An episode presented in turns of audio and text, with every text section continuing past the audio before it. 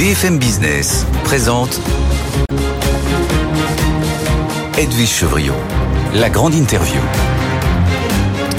Bonsoir à tous, bienvenue dans cette grande interview où on va parler beaucoup d'emploi, de rémunération, de primes et même d'immigration économique puisque mon invité c'est Marc Ferracci, député Renaissance, en charge justement du projet de loi euh, du travail, le projet de loi sur le plein emploi et puis aussi la transposition du texte, vous savez, qui a été signé par les syndicats patronaux euh, et le patronat, le partage de la valeur. Bonsoir Marc Ferracci. Bonsoir. Euh, ça fait, vous voyez, déjà un agenda social extrêmement chargé. On va revenir aussi sur ces rencontres qui se déroulent en ce moment même. Laurent Berger est reçu par la Première ministre. Mais d'abord, une question plus personnelle, et en même temps, ça, ça nous concerne tous. Vous étiez le témoin de mariage de Emmanuel Macron et de Brigitte Trogneux. On a appris que son petit-neveu, Jean-Baptiste Trogneux, avait été tabassé devant sa boutique. et il y a des réactions un peu partout du monde entier, et puis aussi de Reykjavik, où nous a répondu le président de la République. Il a dit que c'était un, une attaque à la démocratie et que cette violence n'avait pas sa place, c'était inacceptable en tant que oncle et puis intolérable en tant que président de la République. Comment vous expliquez, vous qui le connaissez si bien, qui connaissez si bien ce couple, puisqu'encore une fois vous étiez leur témoin de mariage, comment vous expliquez cette violence anti-Macron? Est-ce que la ligne rouge là a été franchie? Bah D'abord, vous avez raison de dire que c'est une question qui nous concerne tous. Ce n'est pas une question personnelle. Aujourd'hui, un cap a été franchi dans la lâcheté, dans la violence. Ce cap, il s'explique probablement par des raisons multiples, mais moi j'en vois une quand même, c'est que la violence s'est banalisée. Elle s'est banalisée dans la société, mais elle s'est aussi banalisée dans le discours politique, et en particulier dans le discours d'un certain nombre d'oppositions politiques qui refusent de condamner la violence, qui parfois la mettent en scène. J'ai en souvenir ce député de la France insoumise euh, qui, sous son pied, faisait rouler la tête symboliquement évidemment, du ministre du Travail Olivier Dussopt. J'ai en souvenir un autre député de la France insoumise qui traitait le même Olivier Dussopt d'assassin durant le débat sur les retraites dans l'hémicycle. Tout cela concourt évidemment à ce que la violence se diffuse. La violence verbale, elle ouvre la voie à la violence physique. Et la violence sur les biens, qui souvent est relativisée par un certain nombre d'acteurs, elle bascule souvent dans la violence sur les personnes. Et ben c'est exactement ce à quoi on a assisté aujourd'hui. Et je pense qu'il faut que chacun, désormais, ouvre les yeux, ouvre les yeux sur ce qui est en train de se passer, ouvre les yeux et retrouve une forme de dignité démocratique, de sang-froid dans son expression. Moi, j'en veux à un certain nombre de politiques sur ce sujet. En même temps, ce qu'on peut dire, euh, encore une question, c'est qu'avant, on était dans le symbolique. Là, on est vraiment dans l'agression physique. Bien sûr, mais encore une fois, vous savez, quand les digues tombent, elles tombent les unes après les autres. À partir du moment où vous faites tomber des digues symboliques, et encore une fois, cette image d'un ministre euh, dont la tête roule sous le pied d'un député, euh, c'est une violence extrêmement, extrêmement choquante. Moi, j'ai été choqué en voyant ça. Je le suis également, évidemment, en apprenant euh, qu'un membre de la famille d'Emmanuel Macron a été tabassé. Euh, évidemment tabassé en meute, parce que en général, les gens qui s'adonnent à ce genre de violence sont pas les plus courageux, donc ils arrivent à 8 Il y a ou 10. 8 interpellations. Évidemment. Euh, merci en tous les cas de cette, réaction, euh, évidemment, Marc Ferracci, pardon. On imagine que ça, que ça vous touche. Euh, retour à l'actualité sociale extrêmement chargée. Je le disais, les syndicats sont reçus à Matignon aujourd'hui et demain, en tête à tête, sans ordre du jour. Qui est en position de force, à votre avis? Est-ce que ce sont les syndicats ou c'est la première ministre? On sort d'une séquence dans laquelle évidemment, la majorité, le gouvernement, la première ministre ont connu des difficultés. Il ne faut pas se le cacher. Il ne faut pas balayer sous le tapis ce qui s'est passé avec la réforme des retraites. Et euh, en face, les organisations syndicales ont fait la preuve d'une certaine unité. Donc ça, c'est le constat. Maintenant, je raisonne pas en termes de rapport de force. Il y a bah, une demande, une demande de reprendre le dialogue de la part de la première ministre. Il y a des sujets très concrets, on va en parler. Hein, je sais qu'on va les développer. Il y a des sujets sur lesquels euh, les partenaires sociaux et les organisations syndicales en particulier veulent avancer. La question des conditions de travail, de la qualité de vie au travail, la question des rémunérations, on y reviendra peut-être également. La question euh, également euh, de la manière dont on articule les temps de vie, le temps personnel, le temps familial, le temps professionnel. Il y a un engagement dans le programme du président de la République qui s'appelle le compte épargne temps universel, qui fera aussi l'objet des discussions. Donc sur tous ces sujets-là, moi, je pense qu'il n'y a pas de rapport Et vous savez de ce qu'il demande bah, Vous savez ce qu'il demande Oui. Bah, Sophie Binet, euh, la nouvelle leader de la CGT, elle a été claire. Hein. Elle a dit, bah, c'est simple, on demande la, le retrait de la loi, euh, le retrait de la loi sur les retraites. Hum. Écoutez, c'est peut-être simple de demander le retrait d'une loi qui a été adoptée, suivant 49.3. Oui, suivant suivant des protocoles et des procédures qui font partie de nos institutions euh, et qui a été promulgué. Donc, moi, je pense que désormais, il faut discuter de tout ce qui accompagne cette loi. Et c'est ce qui a été la demande des partenaires sociaux durant les mois précédents, c'est de parler travail, de parler qualité de vie au travail, de parler du travailler mieux, euh, de parler de la qualité de l'emploi. Euh, et c'est précisément ce que la Première ministre leur propose au moment où on se parle, probablement, et dans les jours qui viennent. J'espère que les partenaires sociaux vont saisir cette opportunité. Et j'ajoute, c'est important, que le gouvernement et la majorité présidentielle sont attachés à ce que le dialogue social entre les partenaires sociaux reprennent la main sur un certain nombre de sujets. C'est-à-dire qu'il y ait des négociations. il, est rompu quand même, il est rompu. Il y a des cicatrices un peu indélébiles après cette réforme des retraites, après cette période qu'on vient de traverser, qui du reste n'est pas traversée. On sent bien que le président de la République veut quand même enjamber cette séquence, mais pour les syndicats, c'est pas du tout le cas. Donc il y a, il y a des cicatrices qui vont être peut-être. Mais il y a également, euh, j'ai envie de dire, des moyens euh, de guérir ces cicatrices. La meilleure manière de guérir les cicatrices, eh bien, c'est d'avancer sur des sujets extrêmement concrets pour les Français. Et quand je disais que le dialogue social va reprendre, euh, j'espère que la Première ministre va proposer aux partenaires sociaux de négocier sur un certain nombre de sujets de manière autonome. Négocier, ça veut dire négocier entre eux, sans le gouvernement. J'espère qu'ils vont saisir cette opportunité de faire avancer eh bien, tous ces sujets liés au travail. Mais en même temps, je disais, il y, a, il y, a, trois, il y a trois projets de loi en fait, parce qu'il y a le projet de loi sur le plein emploi avec la création de France Travail, là aussi sujet à controverse. Le RSA, le RSA qui serait sujet à certains critères. Là aussi, on sent bien que les syndicats, et même c'est, ça peut être une prochaine bombe sociale, hein, disent certains.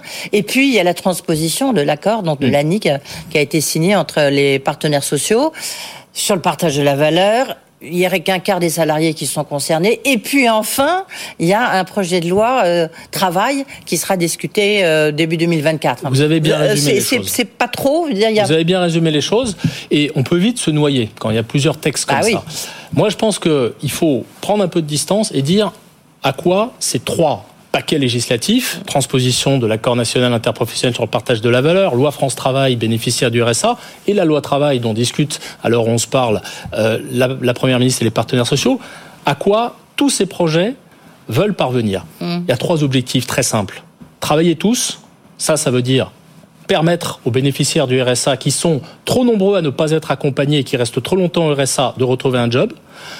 Ça veut dire faire travailler mieux les seniors. Ça veut dire également, et j'inclus des mesures qui ne sont pas dans ces projets, la réforme des lycées professionnels, parce que travailler tous, c'est aussi faire travailler des jeunes qui aujourd'hui ont des taux d'insertion trop faibles.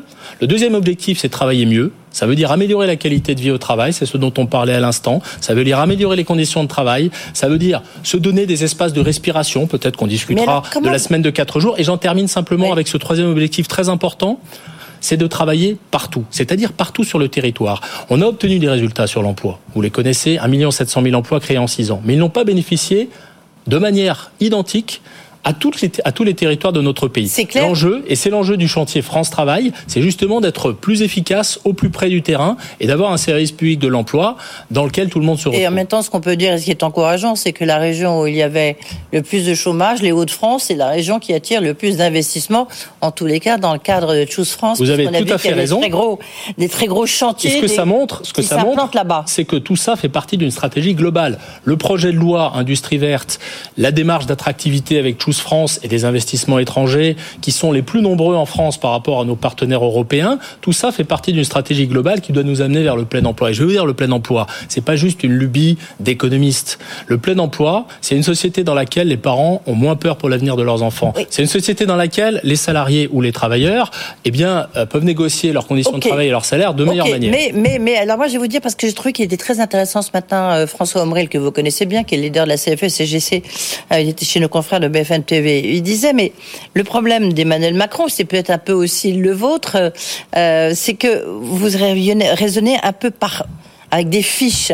C'est-à-dire que sur le papier, c'est très bien écrit, c'est parfait, mais si on prend l'exemple de France Travail, on voit bien que ça devait devenir un énorme machin puisqu'il s'est fait pour euh, rassembler euh, de nombreux organismes, évidemment, dont Pôle mmh. Emploi.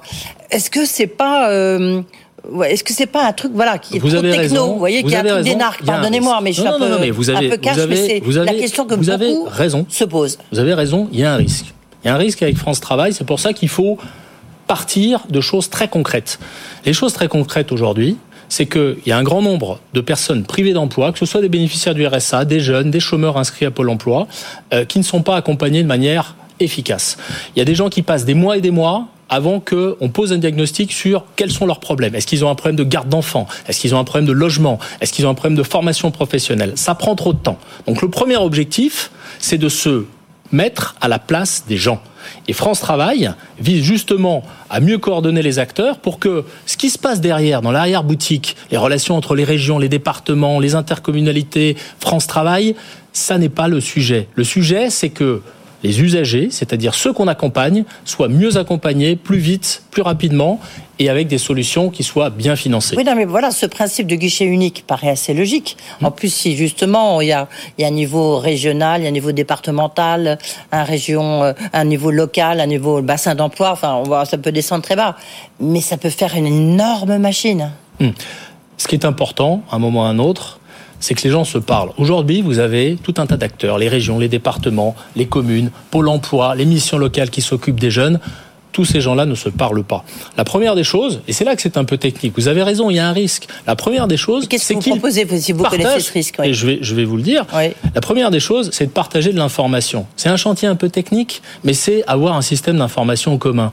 On sait qui sont les gens qu'on doit accompagner, on partage cette information, on sait quels sont leurs problèmes, on sait que euh, monsieur Intel a un problème de surendettement à régler avant toute chose, avant de chercher un emploi. On sait que madame Intel, euh, à tel endroit du territoire, a un problème de garde d'enfants à régler. Et à ces problèmes très Oui, concrets, on apporte des solutions très concrètes. Aujourd'hui, il n'y a pas Oui, assez mais déjà de Pôle emploi, c'était. Excusez-moi, mais parce que c'est l'avantage d'avoir un petit peu de bouteille. Mais déjà Pôle emploi, on nous le présentait comme ça. Euh, quand ça a succédé à, à la NPE, c'est pas le cas puisque vous voulez de nouveau euh, Non, refaire un, un gros machin. Justement, je pense que on n'est pas allé au bout de cette logique consistant à faire pour les gens des parcours continus sans avoir à changer d'interlocuteur à chaque fois. Quand vous êtes obligé de changer d'interlocuteur à chaque fois, de refaire le questionnaire qui vous demande quel est votre âge, quel est votre niveau de propositions formation et d'emploi qui ne ainsi correspondent pas du tout à ce que vous cherchez. Exactement. Et, et qu'on vous propose des choses qui ne correspondent pas à vos besoins, évidemment, vous vous découragez. Et le découragement pour les personnes, ça signifie du chômage de longue durée à la fin. Donc, la logique, c'est de proposer aux gens un seul interlocuteur. Et ça, c'est une vraie nouveauté. Un seul interlocuteur qui va les suivre tout au long de leur parcours. Et ensuite, de leur Mais proposer ça veut dire des solutions beaucoup de efficaces. personnes. Bien du sûr. personnel. Bah, Jusqu'à présent, Pôle emploi, on n'a fait que supprimer des postes. Donc là, on est, de- on est dans une logique de recrutement au niveau Non, de Pôle emploi, de France Travail. D'abord, je vais, je vais vous démentir un petit peu. J'étais au cabinet de la ministre du Travail il y a quelques années, à une époque où on faisait la réforme de l'assurance chômage, par exemple. Et au moment de cette réforme, on s'est dit, OK, on va durcir un petit peu les règles de l'indemnisation, mais en même temps, on va mieux accompagner les gens. Et à l'époque, il était prévu que Pôle emploi baisse ses effectifs. On les a maintenus, on les a même un peu augmentés. Donc, la réalité, c'est que ça n'a pas baissé, euh, comme vous l'indiquez, dans, les dernières années. Mais maintenant, je, je l'admets, il faut investir. Lorsque vous investissez un euro dans l'accompagnement de quelqu'un qui va peut-être rester 10 ans au chômage ou 10 ans au RSA et que cet euro est efficace, parce que vous lui payez la bonne formation, parce que vous lui réglez son problème de garde d'enfant, eh bien, pour la collectivité, c'est du gagnant. C'est du gagnant, y compris en termes financiers. Le hum, deuxième volet de cette loi, de ce projet de loi, évidemment, donc qui devrait être en Conseil des ministres quand? Début juin, normalement. et, ensuite présenté à l'Assemblée. Alors, à l'Assemblée ou au Sénat, j'ai pas encore l'information, Ah. mais peut-être que ce sera examiné en premier au Sénat. C'est pas encore, c'est pas encore certain. Bon, pour des Parce raisons le de calendrier. le Sénat non. travaille mieux que l'Assemblée nationale Non, non, j'ai beaucoup de respect pour mes collègues sénateurs, mais je pense que le, le sujet ici, c'est simplement un sujet de calendrier parlementaire et d'encombrement des, des calendriers respectifs de l'Assemblée et du Sénat. La nouvelle, la- l'autre grande réforme hein, dans, dans cette loi, c'est, je le disais, c'est la réforme du RSA. Certains disent c'est une véritable bombe sociale parce que ça veut dire que les gens devront face à euh, en recevant ce, ce RSA, ils devront euh, travailler 15 à 20 Hmm. heures d'activité, je cite hebdomadaire, visant à se réorienter vers l'emploi, formation, Ouais. période d'immersion en entreprise, Alors, etc., je ne sais pas qui vous citez, Oui. vous dites je cite, mais dire qu'ils vont travailler 15 ou 20 heures, c'est un mensonge. Je le dis très fermement et très clairement. Depuis le début, depuis la campagne du président de la République, ces 15-20 heures d'activité sont des activités en lien avec l'insertion professionnelle. Ça peut être de la formation, ça peut être un atelier pour rédiger votre CV. C'est ça, c'est ce que je disais. Ah, vous, vous avez dit travailler. Non, mais il y a travail, formation, euh, immersion entreprise, stage, coaching. Je ne veux juste simplement pas laisser dire que c'est du travail gratuit, parce qu'il y a cette petite musique qui monte, euh, consistant à dire qu'on va mettre à contribution les bénéficiaires du RSA pour les faire travailler gratuitement. Ça n'est pas le cas. Tout ce qui leur sera proposé, a vocation à permettre leur insertion professionnelle durable. Et vous savez quoi?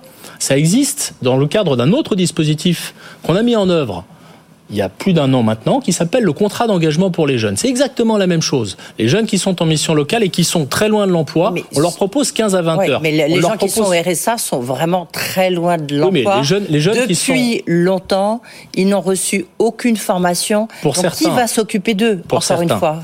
D'abord, il y a 2 millions de bénéficiaires du RSA. Pour certains, ce que vous dites est vrai, mais pour d'autres, les difficultés sont moindres. Donc, un premier, la grande, un, premier enjeu, un premier enjeu, c'est de faire un diagnostic sur quelles sont les difficultés réelles de chacun et pas traiter les gens en fonction d'une case. Vous êtes bénéficiaire du RSA, vous avez droit à ça. Et eh bien justement, dans le projet de loi qui va être présenté en Conseil des ministres, il y aura ce travail de diagnostic et ensuite d'orientation vers une formation. Eh bien, par toutes euh, tous les opérateurs, tous les acteurs de ce chantier France Travail. Vous aurez Pôle emploi devenu France Travail. Mais si vous êtes un bénéficiaire du RSA, vous allez vous inscrire à la CAF pour obtenir votre RSA. Et la grande nouveauté, c'est qu'on fera ce diagnostic avec les mêmes outils. Hmm. Et on vous posera les mêmes questions partout pour éviter d'avoir à vous les reposer trois mois ou six mois plus tard si vous changez d'interlocuteur. Donc ça, c'est l'élément très important. Et, je veux vraiment insister là-dessus parce que le contrat d'engagement sur les jeunes... Euh, est-ce que c'est pas un peu illusoire? Est-ce que c'est pas loin un peu de la réalité? Mais au contraire, ça part de la réalité. Ça part du terrain. Vous savez, France Travail, c'est pas quelque chose qui est euh, sorti euh, de l'esprit de quelques technocrates. France Travail, c'est le résultat d'un travail de préfiguration qui a duré des mois et des mois à l'automne, qui a été mené par euh, le haut commissaire à l'emploi qui s'appelle Thibaut Guilhuy, qui a interrogé des dizaines, des centaines d'acteurs de terrain. Ça a abouti à un rapport de préfiguration avec des choses très concrètes, assez denses, mais qui sont la conséquence des remontées de terrain. Donc, euh, ça n'est pas quelque chose de déconnecté d'avec la réalité, de déconnecté d'avec le terrain. Oui, mais c'est, c'est, ça. Je, je, je recite, pardonnez-moi, parce que c'est dans le projet de, en tout cas, c'est l'avant-projet de loi. Il, euh, faudra respecter cette obligation de réaliser des actes positifs et répétés en vue de trouver un emploi, de créer, reprendre ou développer une entreprise, de réaliser des actions euh, concourant à son insertion sociale, etc. C'est c'est bien, mais enfin, on, ne voit pas comment ça peut se traduire. encore une fois, se traduire dans la vie de tous les jours. dans la vie de tous les jours, euh, si vous ne venez pas à votre atelier pour chercher un emploi, si vous ne vous euh, si vous ne venez pas à votre session de formation, ça veut dire que vous ne faites pas ces actes répétés pour chercher un emploi. C'est aussi simple que ça. C'est aussi simple que ça. Et à un moment ou à un autre, eh bien, il faut que cette logique de droits et de devoirs, elle s'impose. Cette logique de droits et de devoirs, pardonnez-moi, mais elle était présente à la création même du RSA en 2008. Et avec des elle n'a jamais été mise en œuvre. Quelles, eh ben, sanctions, quelles sanctions eh bien, Justement, aujourd'hui, aujourd'hui, il y a des sanctions qui sont prévues, mais qui sont théoriques et très rarement appliquées. Pourquoi? Parce qu'elles sont trop radicales. Concrètement, on vous sucre l'intégralité de votre RSA si d'aventure vous ne faites pas les actes répétés. Ce qui va être introduit par le projet de loi et le ministre Olivier Dussopt l'a dit, ce sont des sanctions plus progressives. Ça veut dire qu'on va euh, suspendre temporairement le versement du RSA, ce qui permettra sans doute d'appliquer plus fréquemment ces sanctions et de les rendre plus crédibles. Euh, un mot, ça passerait vite le temps, mais c'était important parce que c'est vraiment les deux points qui, où on sent bien que ça coince déjà. Donc euh, bah, il faut avoir quelques explications. Et merci de nous les apporter. Sur le partage de la valeur, donc transposition de l'accord qui a été signé, est-ce que ça sera mot pour mot, en tous les cas, c'est ce que disait à ce même micro il y a quelques temps Geoffroy Roux de Bézieux, euh, l'actuel président du MEDEF. Et en même temps, il y a un sondage IFOP, hein, je, je, crois, qui dit qu'en fait, ça ne concerne qu'un quart des salariés. Alors, il y a beaucoup de PME, de, de, de, petites entreprises qui hmm. sont exclues de cet accord du partage de la valeur. D'abord, pour répondre à votre première question, la transposition de cet accord interprofessionnel entre les partenaires sociaux dans la loi va être extrêmement fidèle. Euh, tout à l'heure, cet après-midi, je faisais, je terminais avec mes collègues parlementaires des auditions auprès d'organisations syndicales et patronales pour savoir si le projet de loi présenté par le gouvernement respecte l'esprit de leur accord. Et mm. globalement, ils le respectent, même s'il y a quelques petits points de précision à apporter. Donc ça, c'est la première, euh, la première des choses que je veux dire, c'est que on fait confiance au dialogue social interprofessionnel en transposant cet accord. Ensuite, ce que vous évoquez, alors on peut pas d'un côté euh, d'un côté dire on transpose l'accord et on fait confiance aux partenaires sociaux et dire ah oui mais il n'y a pas assez de choses dans cet accord. Moi je fais confiance à l'équilibre qui a été trouvé entre les partenaires sociaux pour être concret parce qu'il faut dire un peu ce qu'il y a dans mmh. cet accord. Il y a 35 articles mais je vais vous je, vais, vous parler de deux choses, simplement deux choses. La première c'est qu'on va étendre la participation aux entreprises de moins de 50 salariés, celles qui font des bénéfices légers pendant trois ans. Aujourd'hui les entreprises comprises entre 11 et 50, n'ont pas droit, les salariés de ces entreprises n'ont pas la participation. C'est une avancée très importante. Le deuxième élément, c'est que dans les entreprises, eh bien, on va tenir compte des bénéfices exceptionnels. Vous savez, on a beaucoup débattu des super profits. Et ben là, les partenaires sociaux se sont mis d'accord pour en tenir compte de manière plus fine. Deux questions. Ça, c'est pour quand? Pardonnez-moi, mais toujours, je suis toujours dans mon calendrier, mais c'est important. Eh bien, il devrait y avoir un examen euh, fin juin à l'Assemblée de ce projet de loi. Ok, d'accord. Et donc, mise en œuvre. Après, il faut que le Sénat l'examine. Donc là, je maîtrise pas le calendrier du Sénat, je l'ai pas totalement en tête. Mais c'est donc 2024 ce sera, Oui, ce sera globalement début 2024. Est-ce que c'est pas dans une logique, on l'a même le, le, président en a un peu parlé euh, dans ses derniers discours, une logique en fait de plutôt que des hausses de salaire, mettre des primes, des primes d'activité, des primes d'intéressement, de la participation, parce que à la limite c'est beaucoup plus flexible euh, que euh, qu'une hausse de salaire qui elle reste difficile de revenir dessus en tous les cas. Vous avez raison. Euh, les hausses de salaire euh, ont un caractère irréversible. C'est-à-dire qu'on ne peut pas revenir dessus facilement. Or, quand la conjoncture se retourne, une entreprise, notamment les petites, peuvent avoir du mal à assumer des hausses de salaire trop importantes. Le deuxième élément, c'est que... Oui, mais du coup, vous voyez, on peut avoir la tentation à chef d'entreprise, c'est de dire, bah, pas de hausse de salaire, pas d'augmentation de salaire, vous aurez une prime. C'est pas la même chose. C'est très intéressant hein. parce que dans les discussions que nous avons eues ces derniers jours avec les partenaires sociaux, ils ont insisté sur l'article 1 de l'accord interprofessionnel qui dit une chose très simple il ne doit pas y avoir de substitution entre les salaires et les différents éléments du partage de la valeur. et, là aussi, euh, bien sûr, non, non, mais principe de réalité. Bah, écoutez, en tout cas, ce qu'il demande, ce qu'il demande, c'est qu'il y ait des négociations séparées, mmh. d'un côté sur les salaires, de l'autre côté sur le partage de la valeur. Alors qu'aujourd'hui, le Code du travail prévoit une négociation globale. On verra ce que euh, le gouvernement donnera comme suite à cette demande, mais en l'état actuel, c'est vrai que c'est un vrai sujet que d'éviter ces phénomènes de vases communicants entre les deux. Le, un point encore, décidément, il y a beaucoup d'actualités sociales sur l'immigration, projet de loi sur l'immigration. On a vu que bah, finalement, là, il y a eu encore des, des, des allers-retours. Euh, finalement, il y aura un projet de loi sur l'immigration, mais il y a un volet qui nous intéresse ici à BFM Business, c'est l'immigration économique. Olivier Dussopt a dit qu'il était euh, pour une immigration euh, économique sur les métiers en tension. Et vous, je crois que vous n'êtes pas sur la, sur la même ligne, hmm. que vous êtes plutôt pour une sorte de permis à point alors, tel que ça existe au Canada. Explication. En, réalité, en réalité, ce que je dis et ce que dit Olivier Dussopt et ce qu'il y a dans le projet de loi est très complémentaire. Quand on parle des métiers en tension, on parle euh, de permettre la régularisation des gens qui sont déjà là et qui sont dans des secteurs en tension. C'est ce que prévoit aujourd'hui l'article 3 du projet de loi qui a été euh, présenté au Parlement. L'idée, c'est quoi? C'est de dire qu'aujourd'hui, il y a des travailleurs étrangers qui ont un titre de séjour qui finit par expirer c'est là la situation la plus concrète et la plus fréquente, et qui néanmoins continuent à travailler, qui sont intégrés, qui mmh. euh, ont un salaire, qui payent des impôts et des cotisations sociales, qui pour certains sont exploités d'ailleurs, faut le dire, par des patrons. Euh, demain, si on met en place ce titre de séjour métier en tension, ils pourront eux-mêmes initier une démarche de régularisation. Alors il y a des garde-fous, il y a des contraintes, il y a l'idée c'est pas d'avoir une régularisation massive, mais ça c'est pour les gens qui sont déjà là ce que je propose avec d'autres de mes collègues députés, c'est de faire venir des gens qui soient plus qualifiés qu'aujourd'hui. Parce qu'il y a aujourd'hui une représentation assez négative de l'immigration dans l'opinion. Et le diagnostic que nous faisons, c'est que c'est en partie lié au fait que l'immigration est en France relativement peu qualifiée par rapport à d'autres pays. On a, pour aller vite, et je ne vais pas euh, être trop long, on a un système d'immigration qualifié qui euh, est assez compliqué, avec plein de sous-catégories, avec au fond peu de visibilité pour ceux qui veulent venir. On veut le simplifier pour le transformer en un système dans lequel, si vous cochez des cases, un bon niveau de diplôme, vous avez des points. Et si vous avez un certain nombre de points, vous venez. C'est aussi simple que ça. Simplicité pour plus d'attractivité. Et ça, c'est pas encore dans, le, dans l'avant-projet de loi. Non, ça n'y est pas encore. On est en train de travailler dessus avec euh, d'autres de mes collègues. D'accord. Donc vous travaillez dessus. Ce serait un, apport, euh, en tous les cas, des députés. Merci beaucoup, Marc Ferracci. Merci à vous. Petite question. On a appris que Olivier Dussopt, vous avez piqué votre collaboratrice parlementaire, juste justement. Moi, ma question, est-ce que vous allez lui piquer son job lors du prochain remaniement? Ça n'est pas mon intention. Euh, je suis très contente pour ma collaboratrice parlementaire, qui est quelqu'un de grande qualité. Et vous n'avez pas envie de devenir ministre du Travail parlementaire d'Olivier Votre ancienne maison Merci beaucoup d'avoir été avec nous. Député, le député Marc Ferracci. Évidemment, si vous voulez réécouter cette interview, vous pouvez le faire à travers le replay avec le QR code qui s'affiche. Et puis sinon, euh, vous pouvez le trouver aussi sur le site de BFM Business, bien sûr. Tout de suite, Tech Co, François Sorel. On se retrouve demain. Bonne soirée. Good Evening Business. Actu, expert, débat et interview des grands acteurs de l'économie.